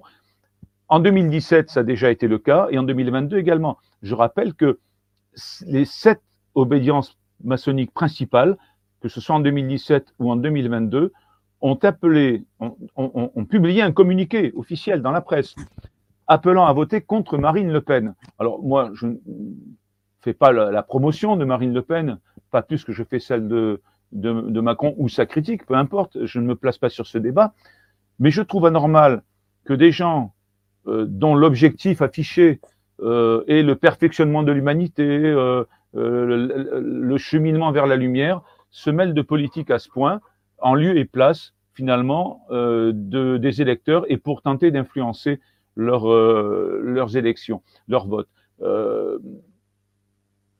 Il y a tout un réseau en fait. Euh, Pierre Simon, que j'ai cité tout à l'heure, l'explique très bien au sujet de l'avortement, et il explique que euh, par la création du planning familial, qui est euh, une association issue de la franc-maçonnerie, et grâce à l'aide, et je cite ces termes, d'un maillage territorial, eh bien finalement, les idées de la franc-maçonnerie ont réussi à avancer. Alors comment est-ce que la franc-maçonnerie arrive à avancer? Eh bien, c'est très simple, soit en secret par l'action de personnes qui euh, ont un certain pouvoir. Je pense par exemple à des députés, des sénateurs euh, qui agissent dans l'ombre et qui ne sont pas mandatés par la population pour ce faire. C'est ça qui est préoccupant. Soit parce que, euh, eh bien, ils créent des associations qui sont des faunées de la franc-maçonnerie. Je prends par exemple le planning familial, mais je peux prendre également le comité laïcité république. Alors, ce sont des noms bien ronflants. Qui ne peut pas être d'accord avec ce titre euh, laïcité république? Voilà, on, on a l'impression qu'il s'agit de lutter contre l'obscurantisme. Donc, on a tous envie de la liberté politique, c'est c'est normal. Mais derrière, la plupart des présidents du comité laïcité république ont été également des grands maîtres, et notamment du Grand Orient de France. Donc, vous voyez qu'il y a une collusion de, de la franc-maçonnerie et de cette association qui, en plus, soutient les thèmes portés par la franc-maçonnerie comme l'euthanasie, comme le mariage pour tous. Euh, pour l'euthanasie, nous avons euh, l'ADMD, l'Association pour le droit à mourir dans la dignité, euh, comme si une mort qui n'était pas par, euh, provoquée par euthanasie pouvait être indigne. Là aussi, l'ADMD est un fauné de la franc-maçonnerie. Vous voyez, il y a différentes actions. Après, il y a un troisième mode qui est tout à fait respectable, c'est-à-dire que il, n'est pas particulièrement secret, même si l'appartenance n'est pas dévoilée. les individus eux-mêmes ont le droit de participer à des syndicats, de participer à des mouvements politiques, tout en étant francs-maçons, sauf que ils ont tendance à y, porter également euh, la doctrine maçonnique sans que ça se sache. En tout cas, vous expliquez bien euh, comment la maçonnerie euh, euh s'est on peut, on peut, le dire, hein, contre, contre M. Zemmour et contre Mme Le Pen. Pourtant, Mme, Madame Le Pen et M. Zemmour, on ne peut pas dire euh, euh, qu'ils soient pour une France chrétienne hors de République. Donc, euh, qu'est-ce qui leur dérange euh, la, part de, la part de ces candidats? Qu'est-ce qui dérange justement la maçonnerie voilà. En fait, moi, dans les discours de M. Zemmour ou de Mme Le Pen, je n'entends pas de discours anti-républicains, antidémocratiques. par contre, ce que j'entends, c'est un, un discours contre le mondialisme, en tout cas le mondialisme effréné qui, depuis 20 ou 30 ans, a participé à la désindustrialisation de la France, à son appauvrissement et aux difficultés que nous connaissons. Donc c'est à peu près le discours que j'entends chez eux.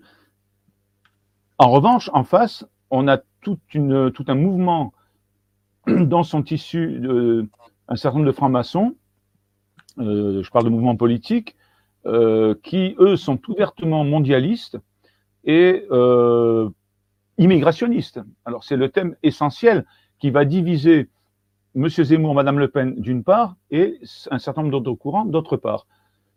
Alors, moi, je ne prends pas position sur le débat politique lui-même. Simplement, j'observe que ceux qui veulent donner des leçons en la matière feraient mieux de se préoccuper des conditions dans lesquelles la plupart des migrants se retrouvent sous les ponts et sous les tentes, euh, notamment à Paris. Aujourd'hui, M. Macron a trouvé la solution pour que ça ne se voit moins. Il va les envoyer dans les espaces ruraux. Je ne sais pas si la population sera d'accord. Donc, euh, vous voyez, quand on prend des gens euh, dans des pays qui, dans lesquels ils sont en souffrance, c'est indéniable. C'est-à-dire, c'est des gens qui sont dans la pauvreté, dans des conditions. Je ne parle pas des pays en guerre. Hein, je parle des, gens qui sont des migrants économiques. Ces gens-là euh, viennent en France pour euh, trouver un avenir meilleur. J'ai le sentiment qu'ils ne le trouvent pas vraiment. Alors, certains d'entre eux arrivent à trouver un travail plus ou moins rémunéré, plus ou moins déclaré, mais la majorité sont dans des situations extrêmement précaires. Mais est-ce que ça signifie qu'en fait la franc-maçonnerie, ben, euh, c'est le bras armé euh, du capitalisme et de la globalisation? Euh, D'une certaine manière, oui. Alors en fait, il, y a un, il y a un moment où les idées dites de gauche et les idées dites de droite vont se rejoindre dans, dans l'économie. Aujourd'hui, nous sommes dans un système d'économie libérale et que les gens votent à gauche ou que les gens votent à droite, je parle de gens qui sont décideurs, hein, euh, eh bien, ils ont à peu près les mêmes options économiques. Euh, nos dirigeants, depuis une quarantaine d'années, ont pris comme, euh, comme solution de privilégier la consommation à la production.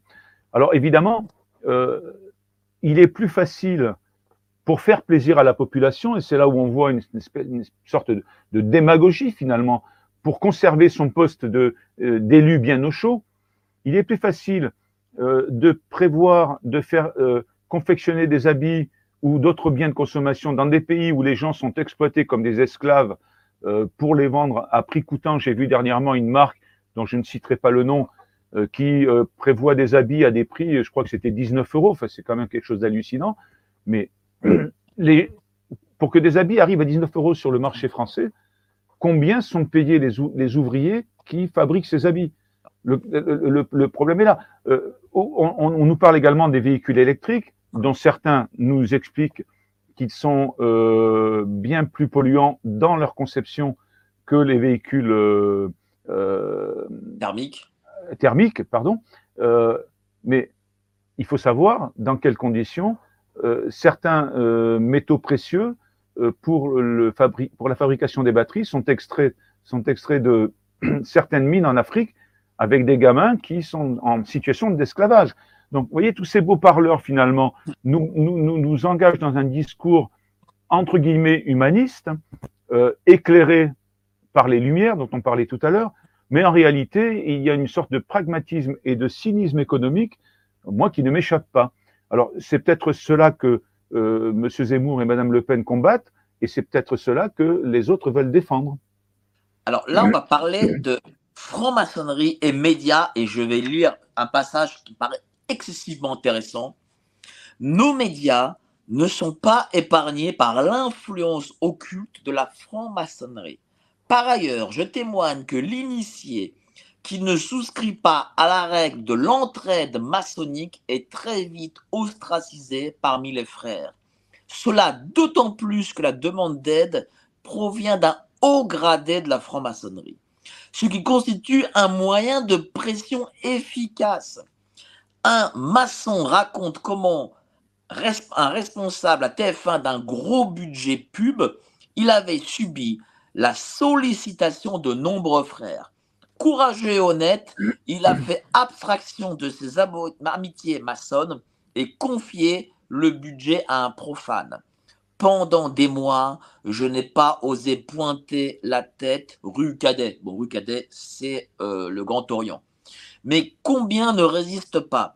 Les arrangements entre frères ne portent pas uniquement sur d'importantes affaires politiques ou financières. Ils sévissent également et surtout au sein de contextes bien plus proches du commun des mortels. On compte beaucoup de maçons dans les tribunaux de commerce. S'ils ont des bonnes connexions, les avocats maçons seront vite au courant des affaires juteuses. Le patron d'un grand restaurant de la rive gauche raconte comment il n'a jamais pu reprendre l'établissement en dépôt de bilan qu'il convoitait. Je me suis heurté à des administrateurs judiciaires maçons en cheville avec des restaurateurs maçons. Un franc-maçon avoue que les frères sont toujours privilégiés lorsqu'un choix se présente entre un profane et un initié. Un président de fédération nationale à qualité égale, je choisis un frère. Si l'on regarde qui il faut travailler, quelle agence de relations publiques, quel cabinet expert comptable, on trouve beaucoup de maçons. Mais là, la façon, euh, ce que vous décrivez, c'est euh, la mafia. Ah ben, écoutez, euh, je l'écris d'abord parce que je l'ai vécu, je l'ai vu, je l'ai entendu, et puis parce que c'est confirmé par des témoignages que je cite dans le livre. par exemple, lorsque j'étais haut fonctionnaire, je ne compte pas les sollicitations que j'ai reçues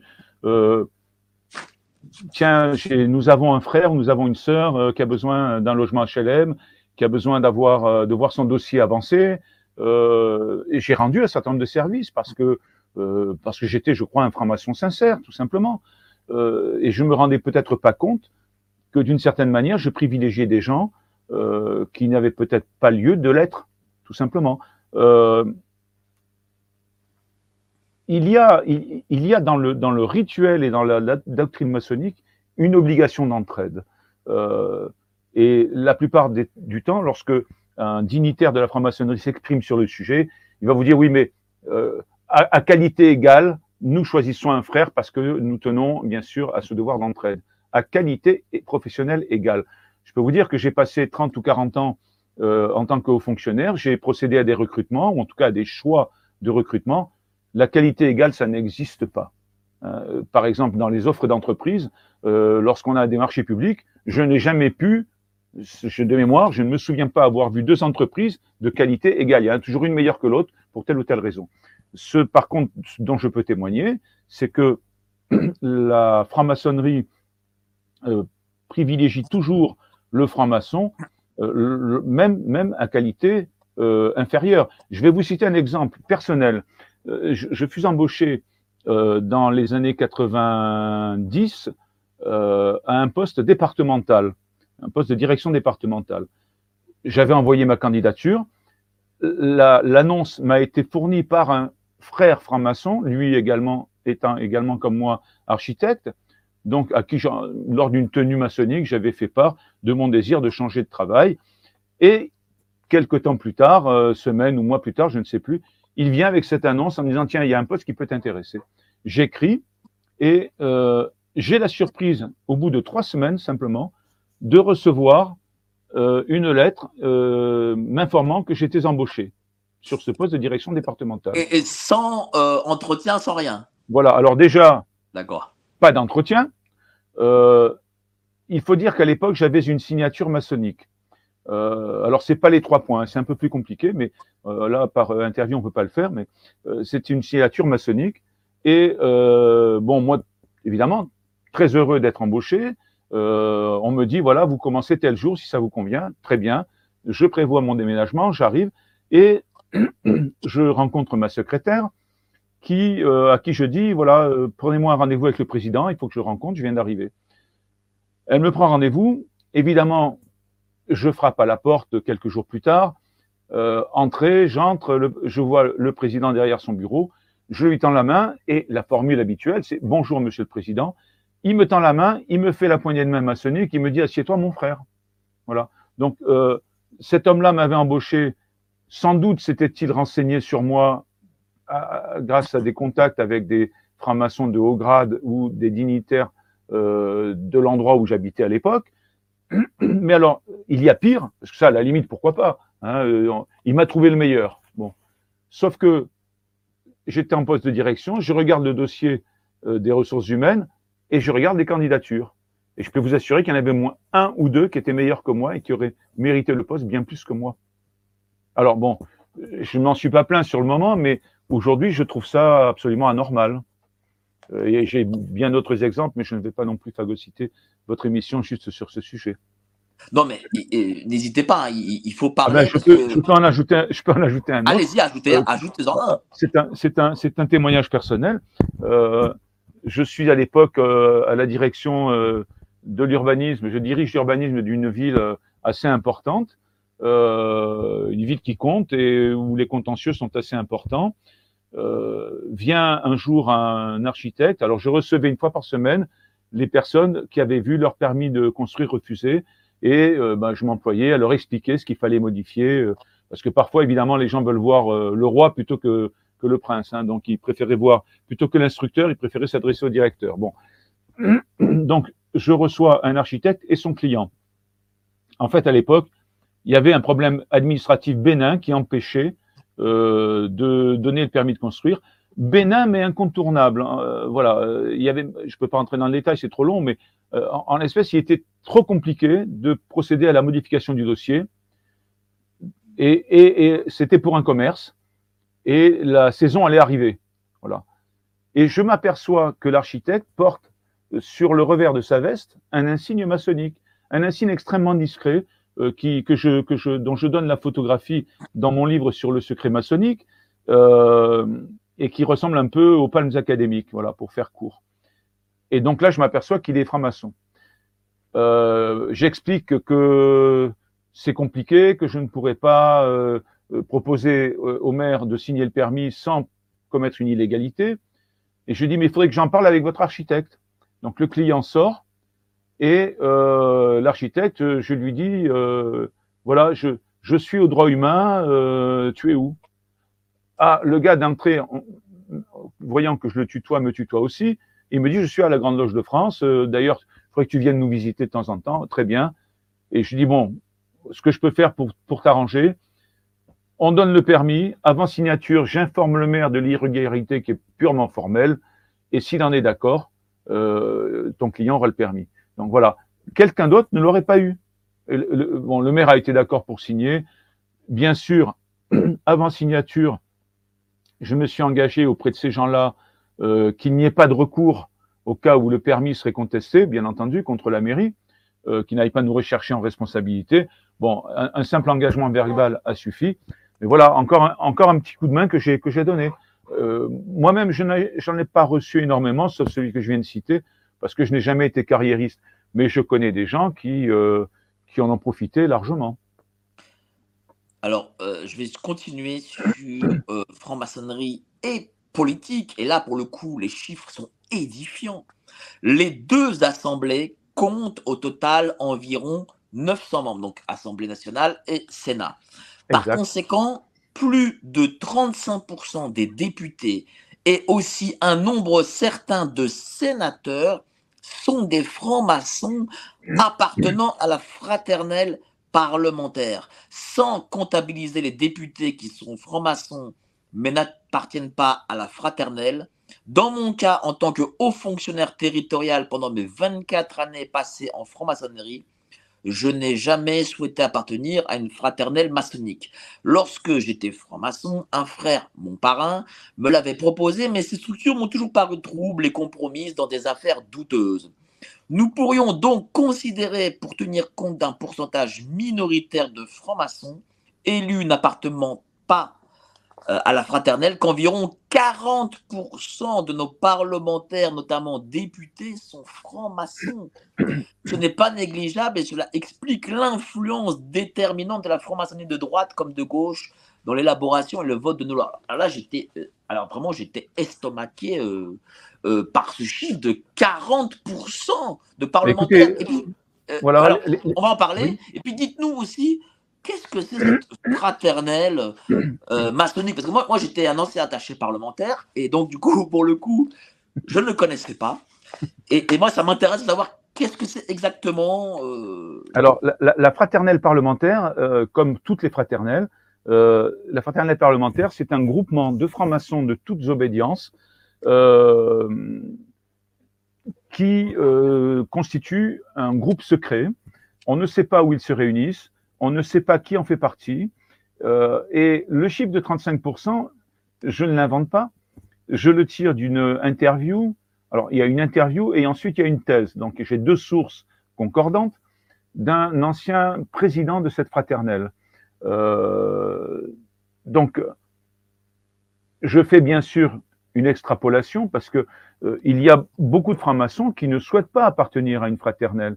Tous ne sont pas des arrivistes, euh, mais je pense que raisonnablement, 10 ou 15% euh, des, parlementaires peuvent être ajoutés à ces, à ces, à ces 35 Donc, raisonnablement, on arrive à 40% de francs-maçons qui sont également députés ou sénateurs. Alors, ça n'est pas gênant par principe, c'est-à-dire que un, homme politique a le droit d'être euh, chrétien, musulman, bouddhiste, franc-maçon ou, athée, bien entendu. Euh, je ne conteste pas ça. Ce qui me gêne beaucoup, c'est ce qu'a dit le créateur de cette fraternelle qui euh, s'appelait Henri Caillavet et qui lui-même était élu parlementaire. Je vous le cite de mémoire, mais la citation est dans le livre, vos auditeurs pourront s'y référer. pour faire passer un certain nombre de nos idées, il convient de créer au sein des assemblées un cheval de Troie. Alors, on connaît bien l'histoire du cheval de Troie. En fait, c'est euh, une organisation qui avance masquée et qui va prendre des décisions, qui va influencer sur les décisions euh, dans le sens euh, de, comment dire, de la mise en œuvre de la doctrine maçonnique, alors même que les électeurs de ces gens-là ne les ont pas élus pour porter la doctrine maçonnique, mais plutôt le programme de tel ou tel parti politique. Et ça, c'est un petit peu gênant. Alors, non seulement il y a cette influence directe des gens qui vont voter euh, pour tel ou tel projet, par exemple, euh, un des présidents de la fraternelle que je cite euh, dit si j'arrive à jouer mon rôle de président correctement, des hommes politiques de droite et de gauche confondus voteront ensemble dans le même sens.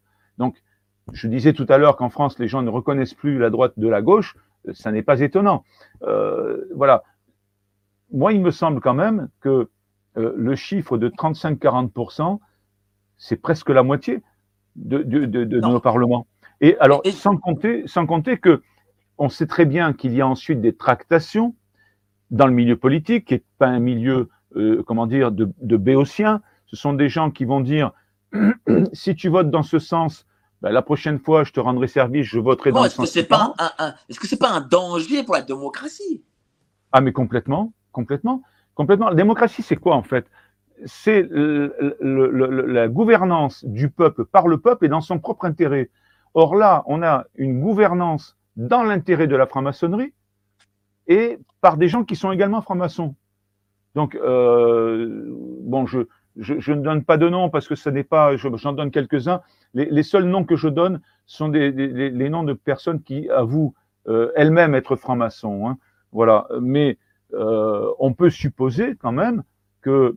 On a Xavier Bertrand, par exemple, qui l'avoue. Oui, voilà, voilà. Xavier Bertrand le dit et Gérard Collomb aussi. bon, cela étant, moi, j'ai je, beaucoup de respect pour Gérard Collomb. Je trouve que, si je peux me permettre, même en tant que franc-maçon, je pense que cet homme est, un, homme respectable et qui a les idées bien claires. Voilà, euh, il en faudrait beaucoup des comme ça.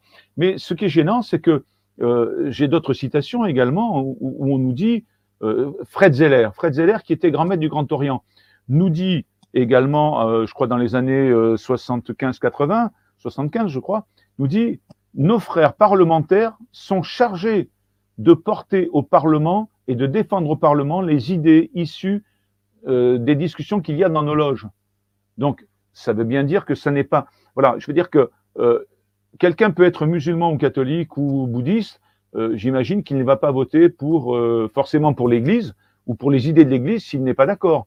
Euh, il ne porte pas les idées de l'Église ou il ne porte pas les idées de tel ou tel imam. Voilà. Euh, il a ses idées propres, en tout cas sur le plan politique. Elles ne peuvent ne pas coïncider avec sa propre conviction religieuse. En franc-maçonnerie, la plupart du temps, bien sûr, ces gens-là ont leur libre arbitre, mais il y a toute une doctrine. Et pourquoi il y a toute une doctrine qui, transparaît? En fait, c'est très simple. Quand vous êtes en franc-maçonnerie, euh, il y a tout un, comment dire, une sorte de doxa, comme je le disais tout à l'heure, avec laquelle vous êtes en accord ou que vous abandonnez en démissionnant. Voilà. Donc, du coup, euh, ce qui rend suspect euh, l'appartenance à la franc-maçonnerie d'un certain nombre de politiques. Alors, il y, a un passage qui, m'intéresse grandement, et, euh, c'est l'androgynie de Dieu. Et hmm. je veux le citer, pourquoi? Parce que nous avons actuellement je ne vais pas utiliser le mot attaque, mais on va dire qu'il y a une pénétration des mouvements euh, de genre, on va dire, de, de, théorie du genre dans les écoles, euh, un peu partout dans, notre société. Donc, c'est important d'en parler.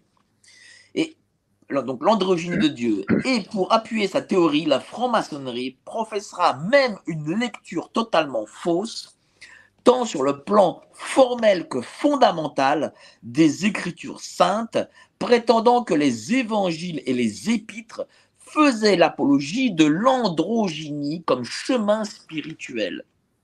On croit rêver.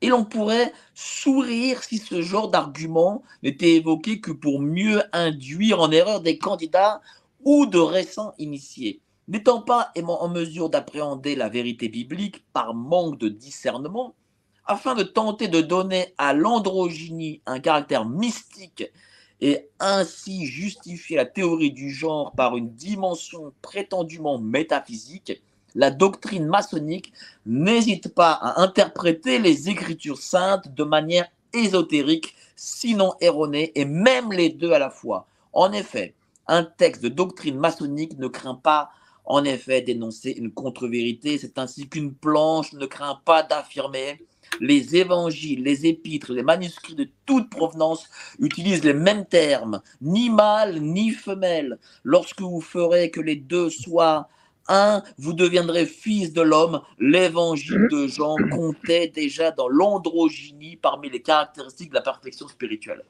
Et, on le voit, la théorie du genre rentre actuellement dans les médias, euh, à l'école, et de plus en plus. Alors ma question, c'est, elle est simple, c'est est-ce que aujourd'hui la franc-maçonnerie est plus puissante que jamais?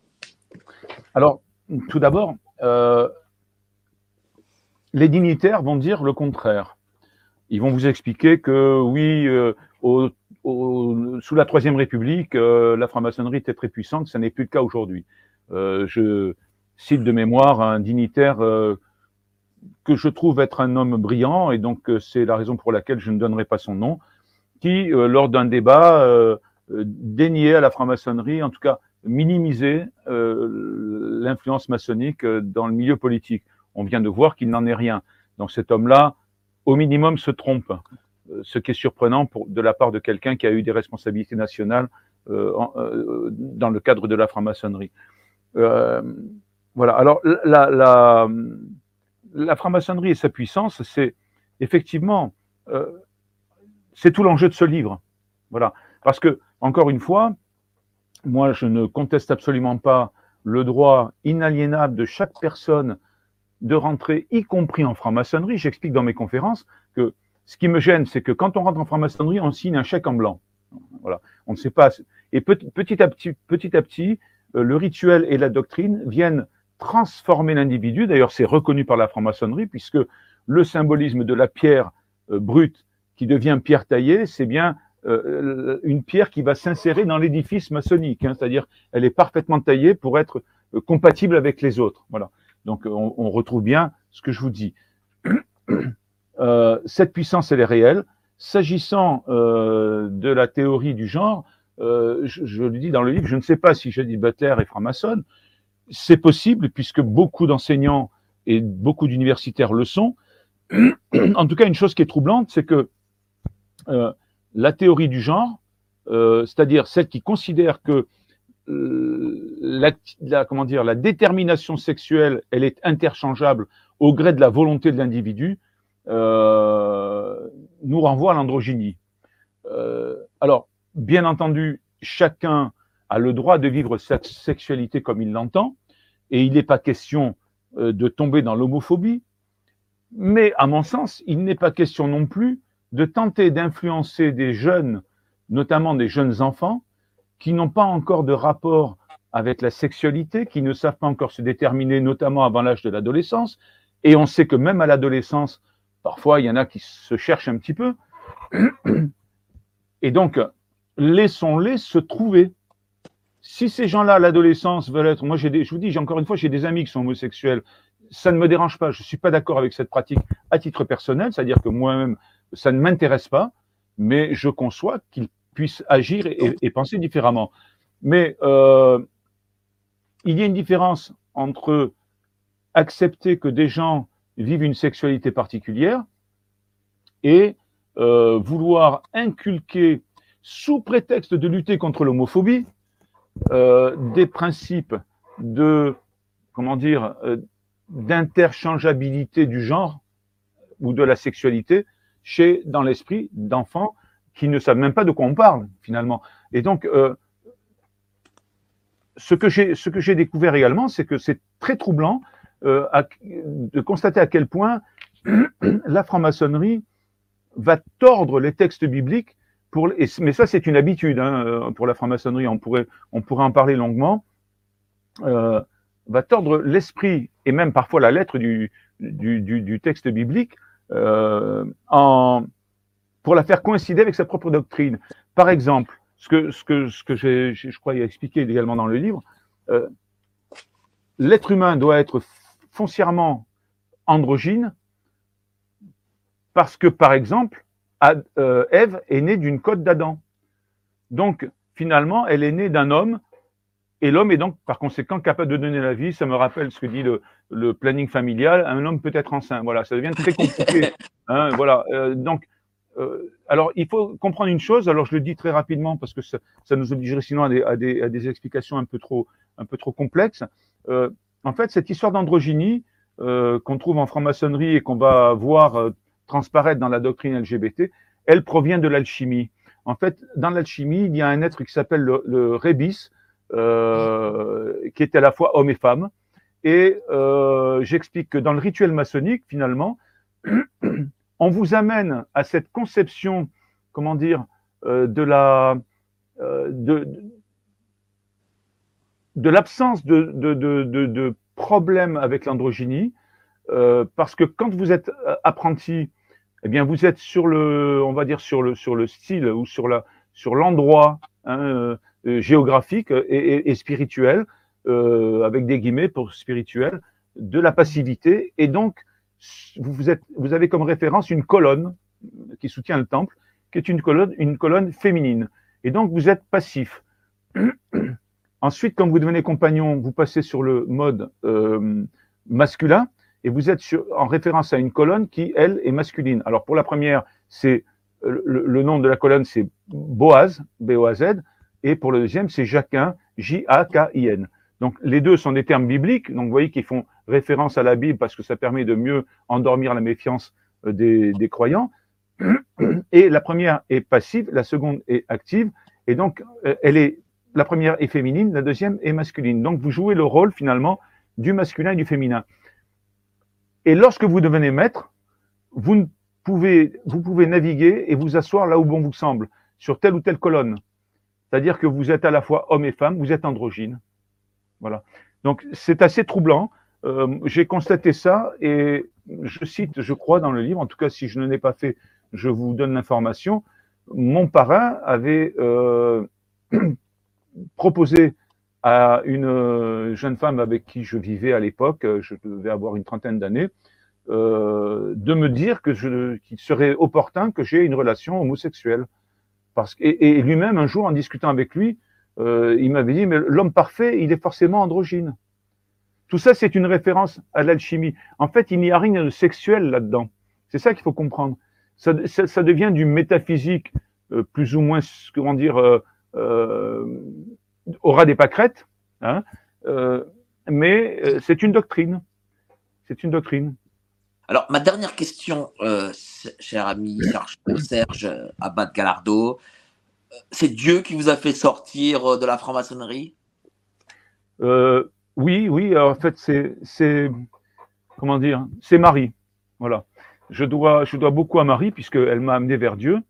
Euh, j'ai résisté longtemps à l'appel du Seigneur. Euh, ça a pris plusieurs années. Et Dieu est très patient. Mais un jour, euh, un jour, il a été brutal. Euh, et j'ai vécu un événement euh, assez impressionnant à Lourdes euh, qui m'a, comment dire, qui, il m'a pas transformé, mais qui m'a vraiment interrogé. C'est-à-dire que j'ai perdu pied. Et euh, je suis arrivé à Lourdes par des circonstances que je peux expliquer un peu plus longuement, mais euh, je me suis mis à prier le chapelet parce que j'ai trouvé que cette prière était très belle, je ne la connaissais pas. Et là, il m'est arrivé cet événement. J'ai cru, j'ai cru qu'il s'agissait d'un problème physiologique. Donc, je suis allé voir mon médecin. Et euh, mon médecin me fait faire des analyses les analyses reviennent totalement normales. Et là, euh, je dis à mon médecin, euh, je suis peut-être victime d'un délire mystique, j'ai peut-être un souci psychologique. Et ça serait bien que vous m'envoyiez chez un psychiatre. Bon, pourquoi pas, je vais chez le psy. Et puis, au bout de quelques mois, mis un peu en confiance, j'en parle avec le psychiatre qui me dit, écoutez, je m'explique pas l'événement. Euh, moi, je suis pas prêtre, je suis, voilà, je suis psychiatre. En tout cas, je peux vous dire que je fais un diagnostic. Vous êtes ni atteint de psychose, ni atteint de névrose. Donc, euh, ce qui vous est arrivé euh, est très étrange, mais ça ne relève pas de la psychiatrie. Donc, finalement, comme je suis quelqu'un d'assez cartésien, euh, je ne suis pas fou, je ne suis pas malade physiquement. Donc, il reste quoi comme euh, explication? Soit je l'ai fait volontairement, mais bon, je m'en serais aperçu, soit c'est du domaine du surnaturel j'en parle euh, avec euh, une amie qui est très croyante et qui me dit ben, ce que tu as connu, ça s'appelle le repos dans l'esprit. Et alors là, bon, je ne sais pas de quoi elle me parle, je la laisse parler parce que je me dis qu'elle est un petit peu, comment dire, un peu mystique, hein, un peu qu'elle délire un peu. Donc du coup, je dis, je vais en parler avec un prêtre. Je prends rendez-vous avec un prêtre. à l'époque, je commençais, j'étais en train de sortir de la franc-maçonnerie et donc, euh, j'allais voir un prêtre régulièrement pour lui parler de mes difficultés. Et euh, je lui explique ce qui m'est arrivé. Et il me dit, lui aussi, c'est le repos dans l'esprit. J'ai écouté, bon, arrêtez avec votre, repos dans l'esprit. Euh, de quoi s'agit-il exactement? Parlez-moi plus clairement. Et là, il me sort une Bible et il me sort euh, la transfiguration avec les, apôtres qui tombent face contre terre. Euh, il me sort Daniel également qui euh, tombe également à la renverse. Il me dit, voilà, c'est l'action de l'Esprit Saint. Vous avez eu cette chance, il me dit. Et là, euh, j'en reparle avec mon ami. Je dis, mais tu as raison, euh, c'est peut-être le repos dans l'esprit. Et elle me dit, tu devrais faire une retraite dans un monastère. C'est ce que je fais. Et donc, quand j'arrive euh, dans ce monastère, un, chanoine me montre ma cellule, j'entre, la porte se referme, je me retourne, je regarde et je vois un crucifix. Alors, il faut savoir que je suis, euh, mes parents sont d'origine andalouse et que les Andalous sont très orgueilleux. Euh, chez nous, on ne pleure pas. Même quand mon père est décédé, j'ai pas su pleurer, je n'ai pas pu. Euh, j'ai une sorte de blocage psychologique à ce niveau-là. Pourquoi? Parce que, alors je traduis la phrase qui est en espagnol, un, homme véritable ne pleure pas. Voilà, hein, c'est comme ça. Euh, et bien là, il m'est arrivé une chose assez extraordinaire, c'est que j'étais, en regardant ce crucifix, je peux pas vous l'expliquer autrement, tel que je l'ai vécu. Ce crucifix euh, m'a inspiré l'amour du Christ pour nous, et en même temps, j'ai senti un amour extraordinaire que je ressentais pour lui. Et là, je suis tombé à genoux, je me suis mis à pleurer. Euh, rien que d'en parler, je suis ému. Voilà. Euh, ça a été un moment, euh, je n'ai jamais vécu ça dans ma vie. Voilà. Et là, euh, ce jour-là, je peux dire que j'ai cru, j'ai eu la foi, j'ai cru en Dieu. Et, alors, du coup, du coup, euh, j'ai décidé d'aller à la messe euh, et de quitter définitivement la franc-maçonnerie dans laquelle je me sentais plus très bien parce que je commençais à, à, à me rapprocher de l'Église et finalement, euh, bon, j'ai fait, parce que j'aime bien comprendre les choses. J'ai fait quatre ans de quatre années d'études bibliques pour parce que la Bible ce n'est pas forcément facile à, aborder. Et euh, bien depuis, euh, je peux dire que oui, j'ai la foi et en même temps je suis pécheur. Voilà. Euh, J'essaye de rester humble parce que c'est compliqué de rester humble. Je dis souvent que l'humilité, c'est un peu comme une insomnie. Quand on dit euh, je crois que je suis humble, en fait, on l'est pas du tout parce qu'on se, on se gargarise d'une qualité en quelque sorte. Et je dis souvent que l'humilité, c'est comme une insomnie. Vous êtes dans votre lit, vous n'arrivez pas à dormir, vous vous levez, vous vous mettez dans un fauteuil dans le salon.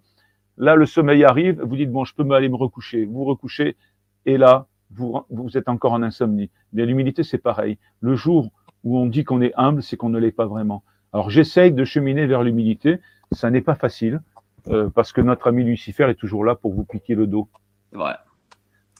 Tout cas, merci à vous pour ce témoignage. Une, on a passé une heure quarante, passionnante, vraiment.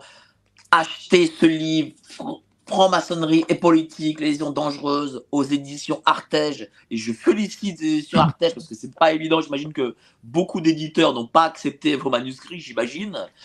Euh, donc je Il y en a qui ont refusé, oui. voilà. mais, bon, si vous voulez, Artege est une maison d'édition courageuse et engagée. C'est vrai. Alors là, il n'y a, pas à dire. Enfin, en tout cas, vraiment, euh, j'ai même pas énoncé, on n'a même pas parlé de 10% du livre. Hein. donc vraiment, allez-y. Vraiment, allez-y. Je, je, voilà, je, je vous le dis, euh, je vais même mettre en bas euh, le, euh, Et puis, le lien de l'édition Artege. Je profite également de, de, votre, de votre émission pour préciser que je donne également des conférences et que pour répondre indirectement à un franc-maçon qui m'avait accusé de, de cupidité, je donne des conférences et elles sont gratuites. Voilà. Bah, très bien. Donc, ce qui, voilà, achetez ce livre. à votre disposition. N'hésitez pas aussi à vous inscrire pour la conférence donnée par professeur Raoult avec euh, André Berkoff, Idriss Aberkan, euh, que nous produisons en collaboration avec France-Québec. C'est le 7 et 8 octobre. C'est très bientôt. Donc voilà, là, les liens aussi en description. Merci à vous, euh, cher Serge Abad Galardo. Passez une excellente soirée. En tout cas, c'était passionnant. Merci encore à vous. Merci de m'avoir invité, Mike. Merci. Et en bah, tout cas, je remercie également vos, auditeurs pour leur attention. Qui étaient très nombreux. Et euh, donc, passez une bonne soirée et à mardi pour le prochain live. Allez, salut, ciao. Au revoir.